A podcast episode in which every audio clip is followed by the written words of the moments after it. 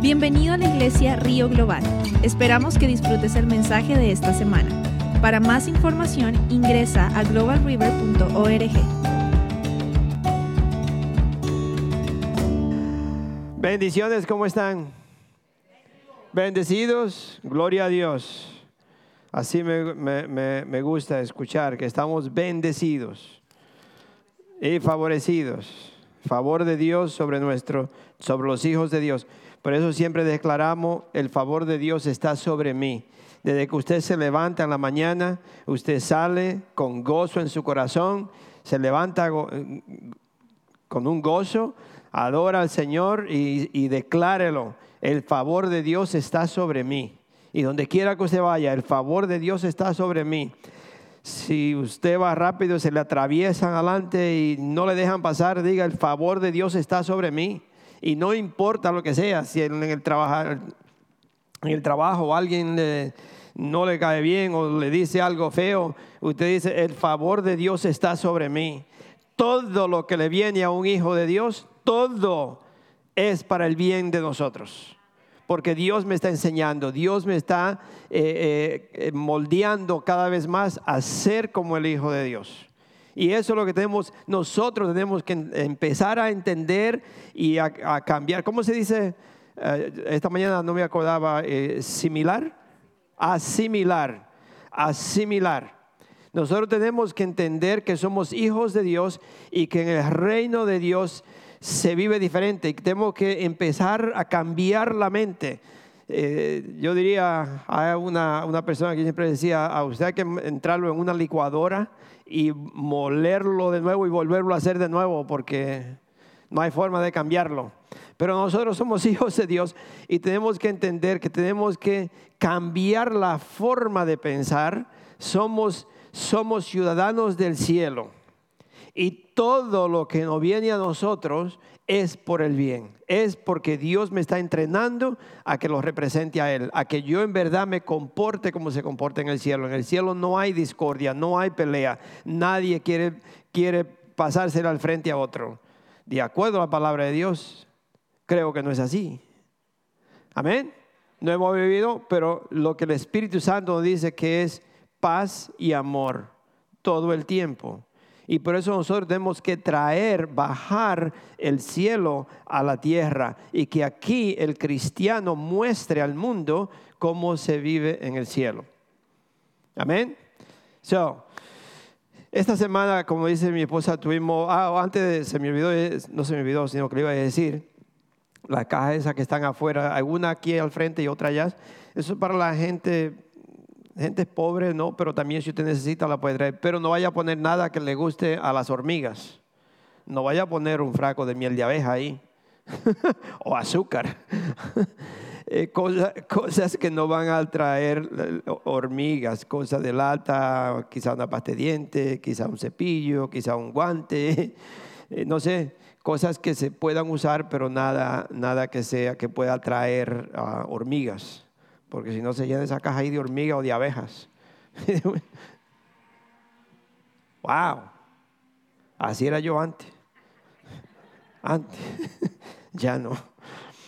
Ah, fuimos, fuimos a una conferencia muy A mí me encantara, la verdad. ah, algunos de ustedes quizás no entienden mucho el inglés y como es una conferencia en inglés y quizás no, no, no, no la van a, disfrutar todo como cuando uno sabe bien.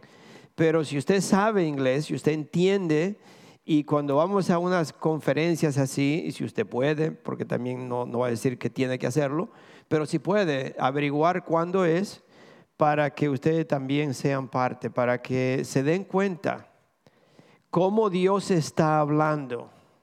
Dios está hablando.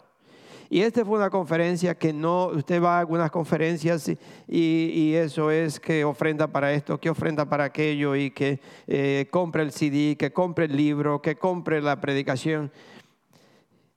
Nada de eso. Fue, es, es increíble, esas son las, las mismas personas o personas que nosotros estamos en el mismo canal, es decir, pero fue increíble cómo las, todas las predicaciones donde le están dando a la iglesia bien duro, ya es el tiempo que usted se decida. Ya es el tiempo, es que no hay de otra, no hay forma como decirle ya a, los hijos de Dios que ya es el tiempo. Y me gustaría que lo hubieran escuchado, que hubieran estado para que se dieran cuenta que no solamente es el pastor Willy que tira piedra o que le agarra las orejas, como dice mi esposa. Es que ya ah, fue duro para, para, para pastores, para todo el que estaba allí. Porque muchísimos pastores y yo, ustedes me han escuchado a mí decirlo, muchísimos pastores hoy en día están predicando una, una, una palabra de Dios con agua y leche y dulce y todo lo que usted pueda creer para que usted se sienta bien, para que usted no se ofenda, para que la persona, eh, porque no puede uno ser muy, muy duro. Y fue tanto, todos, empezábamos a, a las ocho y media Ocho y media alabanza a las nueve. De nueve de la noche casi hasta las diez de la noche. De nueve de la mañana, perdón. De nueve de la mañana casi hasta las diez de la noche. Jueves, viernes y sábado. Y todo, las predicaciones, dándole duro al cuerpo de Cristo, que ya es tiempo. Incluso eh, una señora que predicó, predicando, dice, si tú, eres un, si tú eres un cristiano, muéstralo muéstralo. No ande diciendo soy, si no lo muestra. Si tus acciones, tus palabras, la forma de vivir, mi comportamiento no muestra que soy un cristiano, no diga que cristiano. Así, simple. Pastores, si ustedes no predican la palabra de Dios como está escrita, como lo que está diciendo, mejor renuncien. Sí, porque ya es el tiempo, mis hermanos, ya no es tiempo de nosotros estar jugando. Yo creo que se están llegando ya los días donde el Espíritu Santo va a, en ese instante quitarle la vida a alguien para que, para que el pueblo se dé cuenta que ya nosotros no podemos tener doble vida o, ser hipócrita o andar diciendo una cosa y ser otra. Ese no es el mensaje, pero eso es, cosas así fue la que estuvimos por, por tres días mis hermanos, y yo no, no, no vengo a, regañarle ni a decirle, sino que nosotros en verdad, póngase a pensar, tenemos ya que hacer una decisión total y vivir una vida que el que está al lado mío sepa que yo soy cristiano. Que cuando yo voy a la tienda, la persona que está comprando al lado mío sepa que yo soy un cristiano. ¿Sabe? Que, que, que se note que no lo que, lo, que, lo que yo ando haciendo, lo que yo ando comprando, me dice que uno de ellos que se, entristeció tanto porque era un, eh, ahora él, viaja mucho, anda predicando en diferentes partes de conferencias y todo. Incluso él vino aquí, pero él un tiempo fue, fue, fue eh, copastor por un tiempo. Y estaba, muchas veces en la iglesia, usted ve que vienen personas y duran eh, tres o cuatro meses o hasta cinco meses y usted lo ve que se involucran en la iglesia, como que son parte de la iglesia, pero de un pronto se desaparecen. ¿Y, fulano de tal? No sé, no lo he visto. Hace tres domingos, cuatro domingos que no lo veo. ¿Qué pasó? Ah, no sé, ¿dónde está?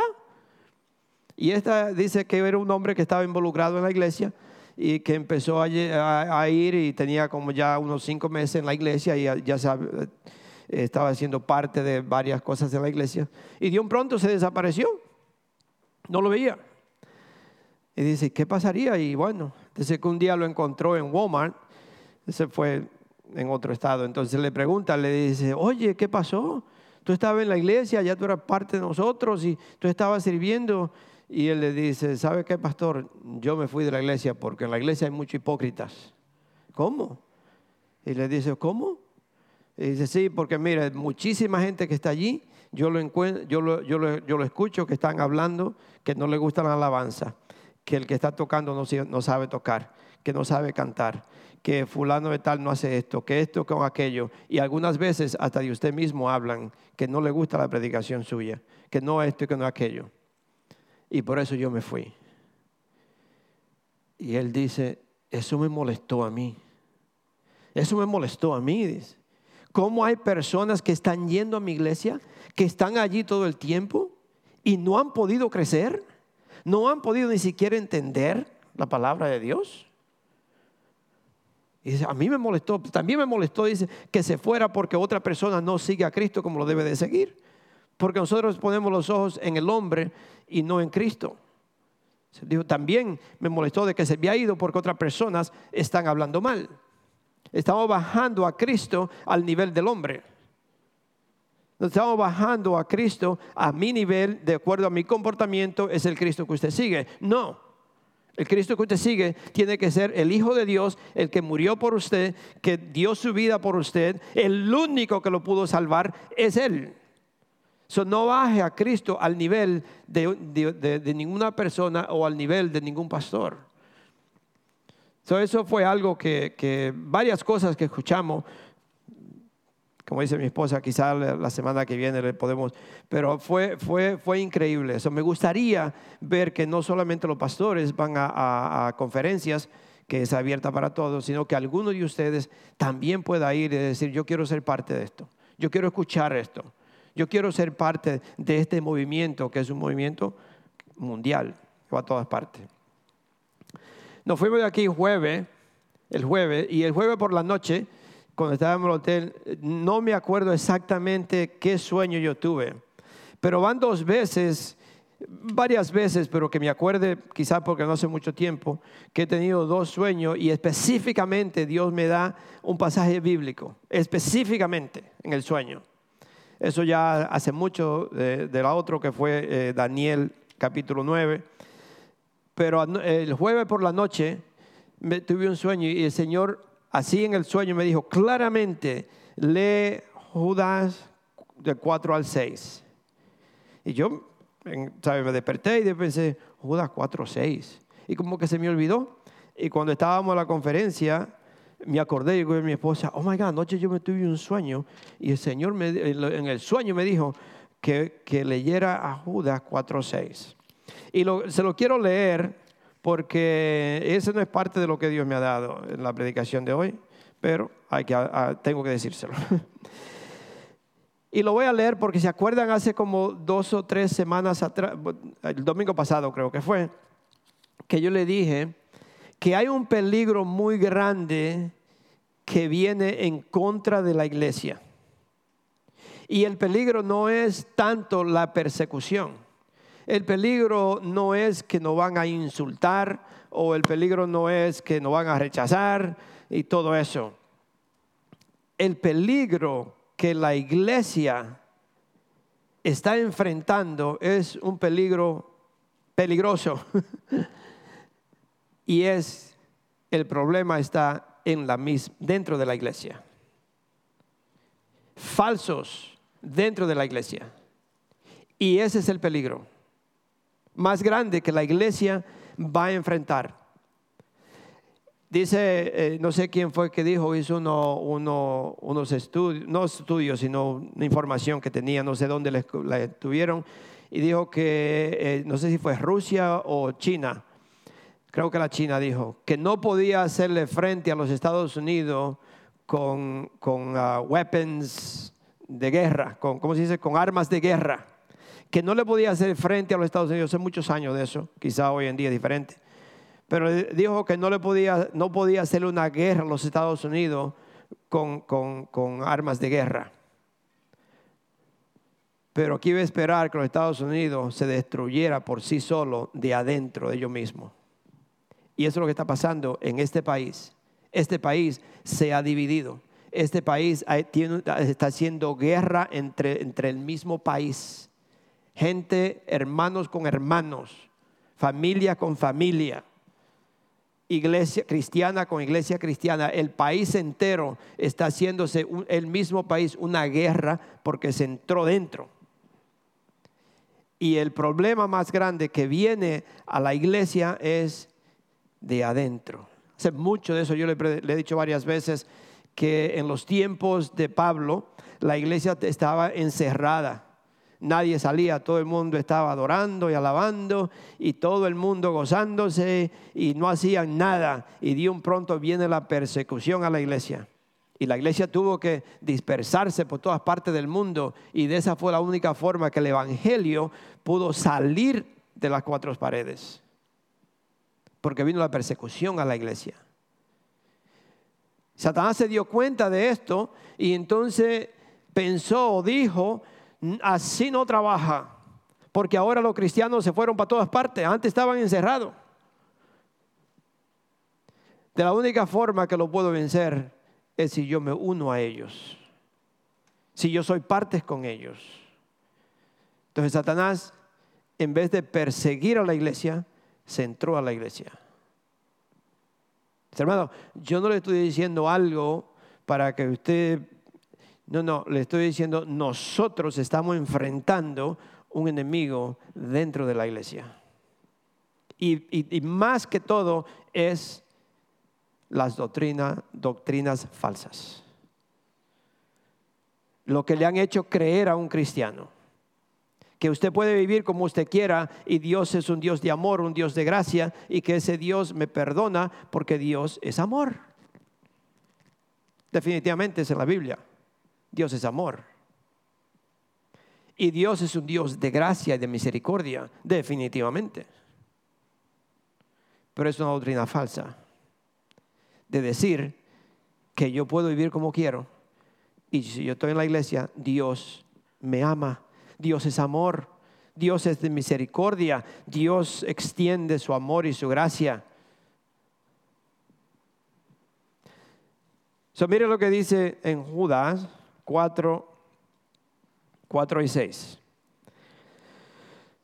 Le leo desde el 3 al 6. Dice, eso fue porque me soñé y en el sueño, en el sueño, sentí que en el sueño Dios me dijo, lee esto. Dice, queridos hermanos, le leo del 3 al 6. en el sueño fue del 4 al 6. So, el 3 es de propina. Dice, queridos hermanos, he deseado intensamente escribirles acerca de la salvación que tenemos en común y ahora siento la necesidad de hacerlo para rogarles que sigan luchando vigorosamente por la fe encomendada una vez por todas a los santos. El problema es que se han infiltrado entre ustedes ciertos individuos que desde hace mucho tiempo han estado señalados para condenación. Son impíos que cambian en libertinaje la gracia de nuestro Dios y niegan a Jesucristo, nuestro único soberano Señor y Señor. Aunque ustedes ya saben muy bien todo esto, quiero recordarles que el Señor, después de liberar de la tierra de Egipto a su pueblo, destruyó a los que no creían. Aunque ah, le está diciendo, aunque ya ustedes saben esto, yo tengo que recordárselo, porque parece ser que hay un grupo de gente que se le ha olvidado que Dios no tolera la rebeldía, que Dios no tolera el pecado. Y a muchos se nos olvida, cuando vamos en el transcurso de la vida, se nos van olvidando las cosas, se lo vamos tomando como, como costumbre. No sé si usted se da cuenta que cuando, bueno, algunos de ustedes, yo tengo 42 años de casado y yo trato de acordarme y se me olvida algunas veces, pero yo trato de acordarme que cuando, cuando andaba mi esposo y yo, que era mi novia. Entonces yo tengo que acordarme de vez en cuando, sigue siendo mi novia y tengo que seguir haciendo las cosas como un novio. ¿Hay aquí que tiene algún novio?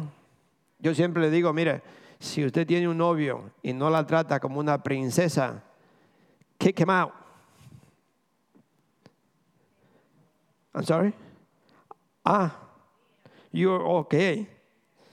Me están señalando allá, no sé quién estoy señalando, por ahí hay novio, me parece entonces, ¿no? Emil, I know, I'm just making believe that I'm not seeing nothing. Ah, a uno se le va olvidando con el tiempo como que a lo primero es luna de miel, a lo primero es todo para ti y después de un tiempecito es todo para mí. sí, se nos olvida.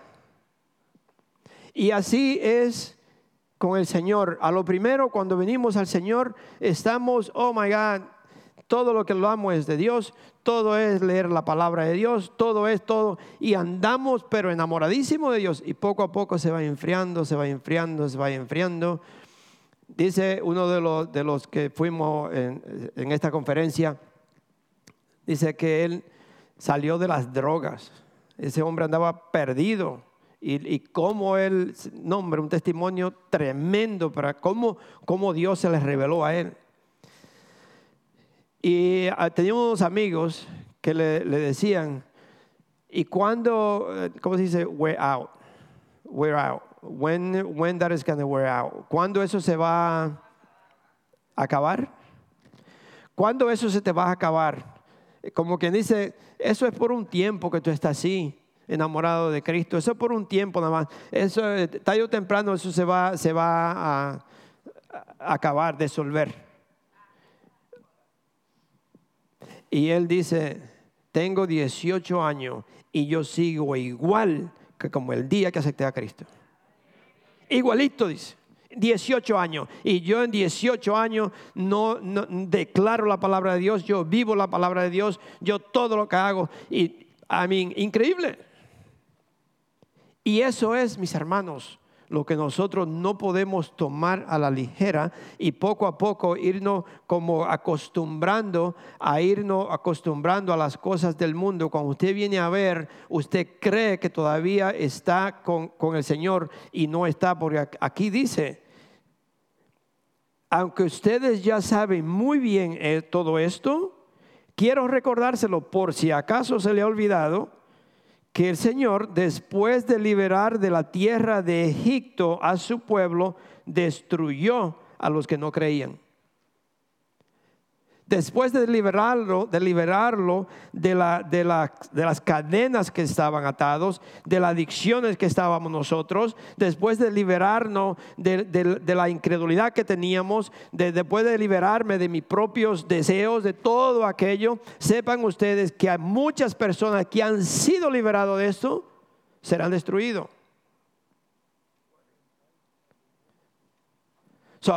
Nosotros tenemos que entender esto, mis hermanos. Nosotros tenemos que saber que si Dios, si yo acepté a Cristo, si yo me entregué a Él, yo tengo que en verdad ser diferente a las personas del mundo. En las palabras, en mi casa, cuando usted habla con su esposo, con su esposa, con sus hijos, en, en todas partes. Y yo sé, uno se da cuenta Uno se da cuenta, mis hermanos. Dice una, eh, algo que, uno se acuerda de, varias cosas que cuando va a conferencias, sí, hay palabras que uno se le quedan y otras. Pero una cosa que, que dice, si nada cambia, si usted no cambia, nada cambia. Si no cambia, pues nada cambia. ¿Sí o no? ¿Sí? Si no cambia, pues nada cambia. Y es cierto, si yo no cambio la forma de hacer algo o de vivir de una forma, no piense que algo va a cambiar, te va a seguir igual, nada va a cambiar. el, el mensaje de hoy es libre en Cristo. Nosotros somos libres en Cristo. Y por eso nosotros tenemos que vivir como personas que estábamos encadenados, personas que estábamos presos, personas que, estaba, que éramos esclavos, pero ahora somos libres en Cristo. Pero la libertad en Cristo no es para hacer lo que yo quiera, sino ahora yo soy esclavo de Cristo. Es decir, que nosotros, el ser humano, nunca, nunca Acuérdense bien lo que voy a decir, que parece negativo, pero es positivo. Nosotros nunca podemos ser libres. Jamás. O usted es esclavo del pecado o es esclavo de Cristo. Una de las dos. O es esclavo de Satanás o esclavo de Dios. Yo prefiero diez mil, mil, mil, mil, mil veces ser esclavo de Dios y no del enemigo. Porque esclavo de Dios es ser libre. Amén. Es ser libre. Si yo me dejo todas las cosas del mundo y yo vine, la verdad yo le, le digo, yo la primera, no primera vez, Siempre, siempre que usted va a una conferencia, usted siente que se tiene que deshacerse de todo lo que tiene. no sé si ustedes han ido a conferencias, pero cada vez que vamos a una conferencia de la que nosotros vamos, yo llego, llego y desde que estoy allá pienso, me tengo que deshacer de todo lo que hay, todo lo que tengo. so, yo vine como, como decidido, en verdad. Sentí que debo de hacer una decisión porque fue tan demandante y no de una persona, de todos los predicadores, y era confirmado con la palabra de Dios, que nosotros ya tenemos que hacer una raya y decir, de aquí no paso. Yo esto de aquí jamás lo voy a hacer. So, yo vine decidido en verdad a, a dejar todo, todo. Todo lo que me impida leer la palabra de Dios, todo lo que me impida que no pase tiempo con Dios. Yo quiero hablar, yo quiero comer, yo quiero vivir, yo quiero hacer todo para el Señor todo. ¿Por qué? Porque la ciudadanía de nosotros es del cielo. Usted está perdiendo el tiempo acumulando tontería o, o acumulando cosas de la tierra. Porque nosotros no somos de aquí. Todo esto se queda. Todo. Hasta el propio cuerpo de nosotros. Hoy el predicador dice, ¿por qué la gente él dijo, no, incluyó a todos, americanos y cristianos, hispanos y todo el mundo. ¿Por qué nosotros nos preocupamos en, el color de una persona? O oh, que el moreno esto, que el blanco aquello, que fulano esto. Dice, qué tontería. Si esto es una casa nada más. La casa suya es blanca, la mía es negra. Y de porque esta es una casa donde vivimos. Este es el cuerpo nada más. La casa mía tiene muchos colores, la suya quizás tiene nada más uno. Pero es una casa, eso se queda, eso se, eso se va a podrir, eso se va, se va a quedar. nosotros tenemos que invertir en el cielo, invertir en las cosas de Dios. Porque nosotros somos ciudadanos del cielo. Usted tiene que ir preparando desde ahora el lugar donde usted va a vivir.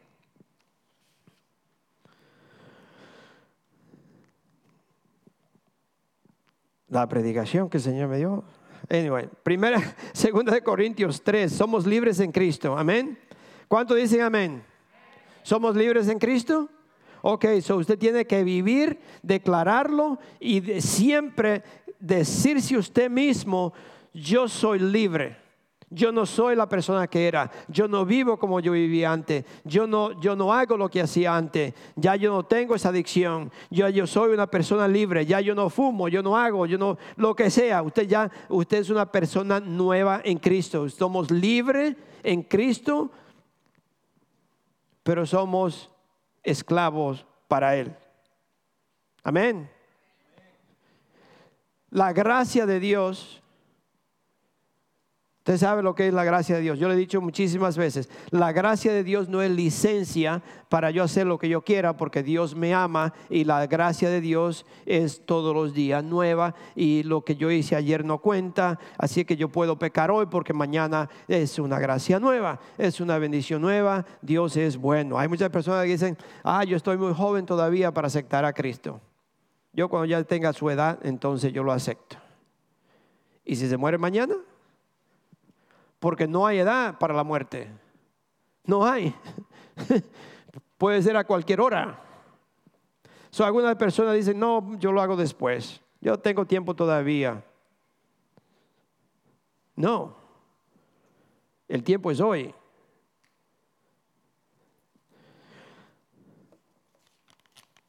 Somos libres en Cristo, pero la gracia de Dios, si soy libre, Dios extiende su amor y me da todo como hijo, pero la gracia de Dios es para es el poder de Dios en mí para yo hacer las cosas que le agradan a Dios, es decir, para no hacer las cosas o para yo tener el poder de no pecar, para yo poder salir de una situación que, no, es, no, no le agrada a Dios o para salir de una situación que me puede hacer daño a mí. La gracia de Dios es para vivir una vida santa, una vida que le agrada a Dios. Segunda de Corintios 3 es el pasaje que le iba a leer hoy, o que le voy a leer, aunque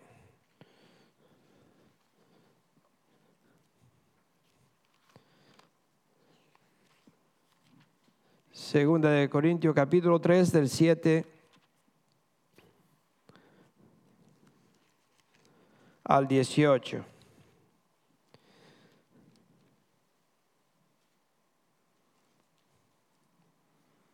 ¿Ya están ahí? Segunda de Corintios, todavía escucho páginas por ahí, escucho papel. Ah, otra de la otra de cosa, una, una que estaba predicando, doctora en teología, muy buena por supuesto. Ella dice, yo puedo predicar con la computadora, yo puedo predicar con, predicar con la famoso, ¿cuál es el iPad? No, de uh, iPad. Puedo predicar con el teléfono. Y dice, pero no hay nada mejor que el papel. No hay nada mejor que estudiar la palabra de Dios en el papel. Se lo digo a los jóvenes que se han acostumbrado mucho a, la tecnología. La tecnología, mis hermanos, es como, yo le he dicho, es como usted salir a comer diario a un restaurante. Usted se sienta en esta mesa y su, novia o su esposa aquí o su esposo o los hijos y usted está comiendo, mirando para allá y, escuchando a todo el mundo hablando y todo y usted está, eh, como dice, distraído en todo lo que está pasando. Pero una comida en la casa, donde quizá usted hace la ensalada, la esposa cocina, el hijo o la hija arreglan la mesa. Qué bonito es una familia unida. ¿Cómo se disfruta una comida en la casa? De vez en cuando uno sale a comer, ok, está bien. Lo que quiero decir es que si yo, el tiempo que paso con Dios, es siempre solamente en el teléfono o la computadora, lo que sea, lo que usted está haciendo es, no tiene un, tiene un conocimiento. Usted puede tener un conocimiento de Dios y usted eh, puede hablar de las cosas de Dios, pero aquí no tiene nada. Porque la relación se, se construye pasando tiempo unos con otros hablando uno con otro. Por eso algunas veces yo no, me permito a mí mismo buscar un versículo en, nada más que sea en la Biblia. Si yo tengo un versículo en la mente, yo busco la Biblia desde Génesis hasta Apocalipsis hasta que no encuentre ese versículo, porque yo digo, no, yo tengo que pasar un tiempo caminando con el Señor, hablando con Él, buscando este versículo para que así yo pueda tener ese tiempo de comunicación con Él, hablar con Él. Pero muchas personas se van, nada más le apretan el botón, ahí sale todos los versículos que usted quiere, usted tiene una información, pero no tiene una relación. ¿Ok? ¿De acuerdo? No. Ustedes que tienen la tecnología van a decir, pastor, usted está viejito y usted no sabe. So, usted sígale, yo le sigo. ¿Ok? yo le estoy diciendo porque ya soy tan viejo que ya no tengo ni cana.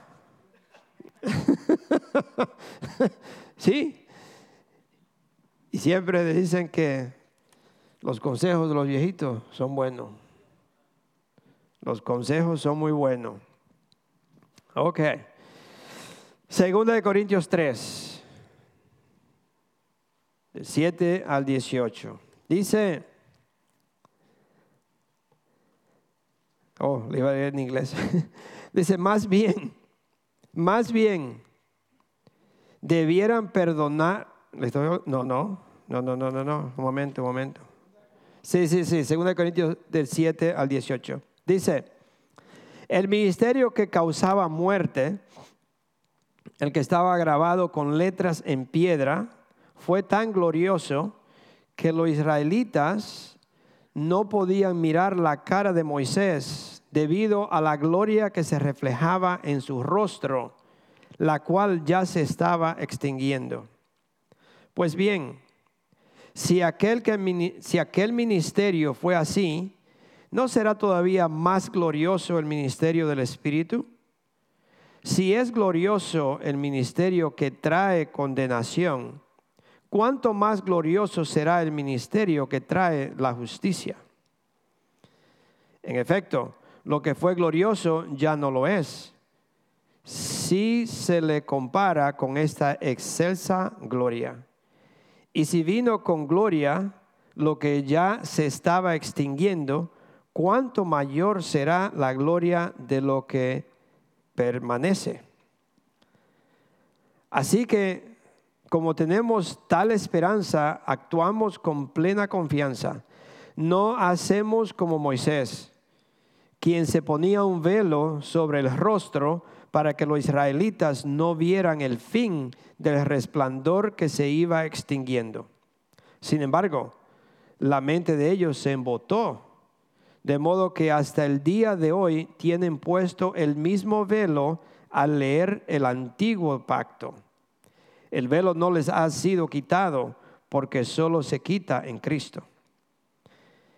Es hasta el día de hoy, siempre que leen a Moisés, un velo, se les, un velo les cubre el corazón. Pero cada vez que alguien se vuelve al Señor, el velo es quitado. Ahora bien, el Señor es el Espíritu y donde está el Espíritu del Señor, allí hay libertad. Así, todos nosotros que con el rostro descubierto reflejamos como en un espejo la gloria del Señor, somos transformados en su semejanza con más y más gloria por la acción del Señor que es el Espíritu. Pedro escribió de Pablo, dice que Pablo escribió algunas cosas muy difíciles de entender, pero las personas que no lo entienden es las personas que no están muy capacitadas. Ah, y hay que pedir al Espíritu Santo que, que, nos, que nos enseñe, que nos hable, que nos dé el entendimiento de nosotros en poder entender la palabra de Dios. Pero lo que le puedo decir, mis hermanos, es que, como le dije al principio, hay varias enseñanzas hoy en día que se han infiltrado en la iglesia, enseñanzas legalistas, que han engañado a muchas personas y le han hecho pensar que pueden vivir o que pueden o que, que Dios le va a aceptar o que se pueden salvar o que Dios está bien con todo eso cuando ellos viven viven bajo la ley o queriendo hacer la ley o, cumplir la ley de Dios. Entonces le han hecho creer que tienen que hacer varias cosas para ello poder ser salvo. ¿Cuántos de ustedes, qué usted puede hacer para ser salvo?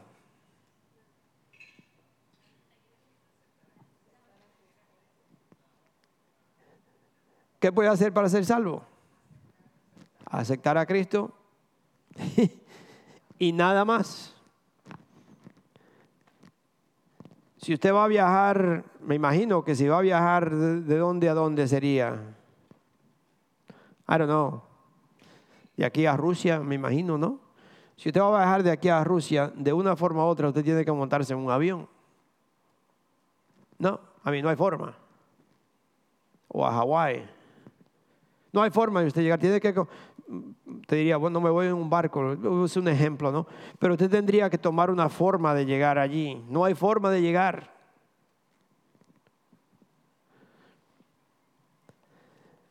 Entonces muchas personas le han hecho creer que hay otra forma de llegar, otra forma de ser salvo, que yo puedo hacer esto, que puedo hacer aquello. No hay forma, no hay nada que usted pueda hacer, no hay nada, nada, y escuche bien, no hay nada que un ser humano pueda hacer para salvarse.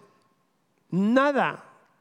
No puede, usted puede hacer las obras que haga, usted puede sacrificar su cuerpo, usted puede hacer lo que sea, pero nada de eso le salva. No le salva que usted venga a la iglesia todos los domingos, no le salva que usted estudie la Biblia, nada de eso le salva. Lo que le salva es Cristo y nada más. Aceptar a Cristo. Y al aceptar a Cristo, Dios me da el Espíritu Santo que me enseña. Pero no hay otra forma de ser salvo y muchas personas han sido engañadas haciéndole creer que pueden llevar o que pueden eh, cumplir la ley, cumplir lo que está escrito en la palabra de Dios. Todo se cumplió en Cristo Jesús. Por eso para nosotros es tan fácil hoy en día. Es muy fácil porque ya es un estilo de vida. Al aceptar a Cristo, yo cumplí la ley ya, porque la cumplió por mí. Y ahora yo vivo para Él.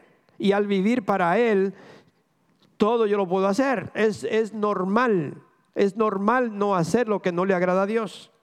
Para un cristiano es normal, no sé para ustedes. Para mí es normal no hacer lo que no le agrada a Dios. Si yo le ofendo a mi esposa, inmediatamente el Espíritu me habla y yo sé que no, no, no fue algo bien, inmediatamente yo le pido perdón, porque es normal para un cristiano.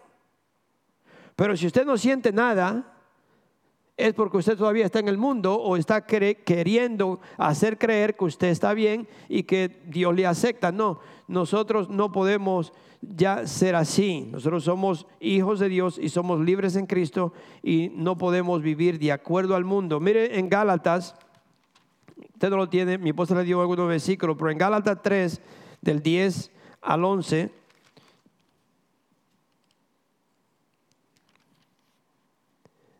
Gálatas 3 del 10 al 11 dice, todos los que viven por las obras que demanda la ley están bajo maldición.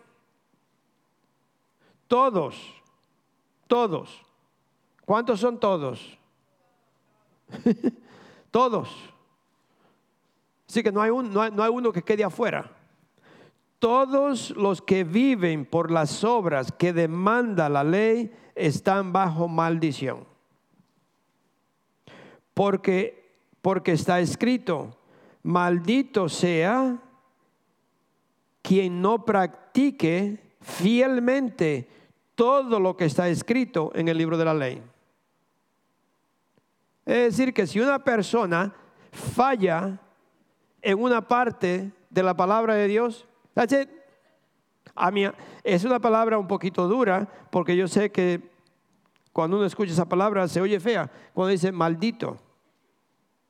Es decir, que una persona, lo que quiere decir es que una persona que, que, quiera cumplir la ley no lo puede hacer y esta persona está fuera de la protección o de la bendición de Dios. Porque usted no puede cumplir la ley.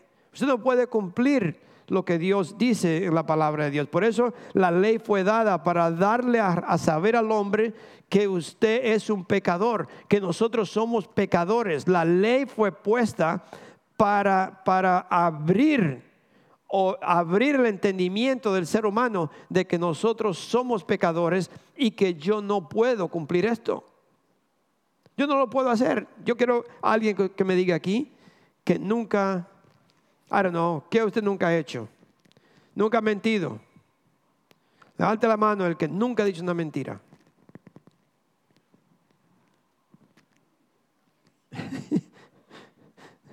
Nadie se atreve a levantar la mano. ¿Se acuerda cuando Jesús, le dijo a la, que llevaron una mujer allí? Le dijo, que no tenga pecado que tire la primera piedra. Y me imagino que tenían piedra. Y, dice que, que, poco a poco de, entre el, más viejo al menor se fueron echando para atrás. Y como de ahí. so, ¿quién no ha mentido? Entonces ya usted rompió la ley. Ya usted pecó. Ya usted está maldecido. Pero gloria a Dios que en Cristo Jesús mis mentiras fueron borradas. Amén. Gloria a Dios que en Cristo Jesús todo lo que hicimos antes en Cristo quedó borrado. Pero es en Cristo, no en la ley. Porque la ley está vigente, entonces usted tiene que seguir cumpliendo. Usted tiene, pero ya usted falló. ¿Y cómo le hace ahora? No crea que es como aquí, que usted, una persona va y le roba al banco y le dan 15 años de prisión y de ahí sale y ya usted cumplió, la, ya cumplió, te vuelve otra vez. No, ese pecado si yo quiero seguir la ley y yo fallé, ese pecado está vigente. Es decir, que el día que, yo, que esa persona se muera y llega al cielo, Dios le va a preguntar, bueno, ¿qué hiciste? Ah, no, mire, yo, uf, yo fui buenísimo. Ok, siéntate y deja ponerte un video de tu vida. Fuiste mentiroso. Hiciste esto, hiciste aquello. ¿Y qué dice la palabra de Dios? Entonces el Señor le va a decir, y está escrito que los mentirosos no pueden entrar. Y eso es, la mentira es algo porque es algo que, no hay un ser humano que se escape. Entonces, le estoy diciendo algo que como que dice que la gente que, que piensa que hay pecado grande, que hay pequeño pequeño, que hay esto, que aquello, piensa, no, pero una mentira, ok, todos mentimos, pues eso no es nada. Si usted quiere llegar al cielo, la mentira lo manda al infierno. Porque sin Cristo no hay vida eterna. So, ¿Qué es lo que le estaba leyendo? Oh, todo lo que vive por las obras demanda que la ley está bajo maldición, porque está escrito, maldito sea quien no practique fielmente todo lo que está escrito en el libro de la ley. Ahora, ahora bien, es evidente que por la ley nadie es justificado delante de Dios, porque el justo vivirá por la fe.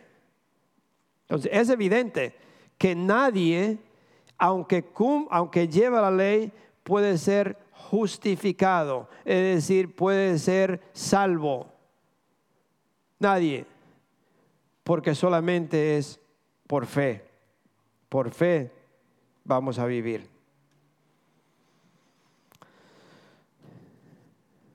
So, la ley no fue dada perdón, la ley fue dada, o la ley que Dios le mandó a Moisés a darle al ser humano, fue para revelar el pecado. Fue, eh, en otras palabras, fue para demostrarle que el hombre, para que el hombre se diera cuenta que es pecador y que alguien tenía que pagar por mis culpas, porque yo no la puedo pagar usted no la puede pagar. por eso lo que yo quisiera hoy, que se fue para todas partes, el mensaje de hoy, es que nosotros entendiéramos, en verdad, que nuestra iglesia, que Global River Church, que ustedes que vienen a esta iglesia, se, em, se pongan a pensar y decir, si soy un hijo de Dios, Dios me hizo libre libre de todas las ataduras que yo tenía antes, libre de palabras, de, groserías, libre de hacer las cosas que no le agradan a Dios, libre de, las drogas, libre de la borrachera, libre de todo eso. Pero la palabra de Dios nos dice específicamente, si tú eres un hijo de Dios, ¿a quién estamos representando? Porque lo que, mis acciones y mis palabras muestran de quién soy. ¿Sí o no? No se me duerman. Ya estamos terminando. ¿Sí o no? Mis acciones. Yo siempre he dicho, si ustedes se acuerdan, ¿no? No sé si en los países ustedes, pero siempre uno escucha decir en las familias, es igualito a su papá. Este, ah, este es igualito al papá. Hace todo como el papá. O camina como el papá. Y es por eso. Si mis acciones son contrarias a la palabra de Dios, entonces, ¿quién es mi papá? Jesucristo se lo dijo. ¿No se lo, ¿Lo han leído? Jesucristo le dijo. Él le dijo a él, si ustedes, porque ellos le dijeron, nosotros no somos esclavos, nosotros somos, de Moisés, hijo de Dios. Dice, si ustedes fueran hijos de Dios, no me quisieran quitar la vida, pero ustedes quieren hacer lo que su padre hace. Ustedes son del diablo. Jesucristo, se lo dijo. Imagínense que hoy en día usted le diga a una persona así. So, ¿de quién somos? Entonces nosotros, ustedes, todos nosotros, yo también, no crea que yo estoy exento de esto. Yo soy pastor, pero yo tengo que vivir de acuerdo a la palabra de Dios y yo tengo que todos los días examinarme también. Y algunas veces yo tengo a alguien que me examina. gloria a Dios. Dele gloria a Dios si usted tiene una esposa que lo examina. Dele gracias a Dios. No, serio, dele gracias a Dios. Porque algunas veces uno se cree muy bien, muy bueno. Uno se cree que, oh, yo soy, estoy haciendo la cosa bien. Y ahí viene el dedito y le dice, ah, y esto. So, nosotros, como hijos de Dios, tenemos que darnos cuenta a quién yo estoy representando. Entonces, su conducta, sus palabras, cuando usted se escucha o la cosa que usted hace, lo identifica de quién es.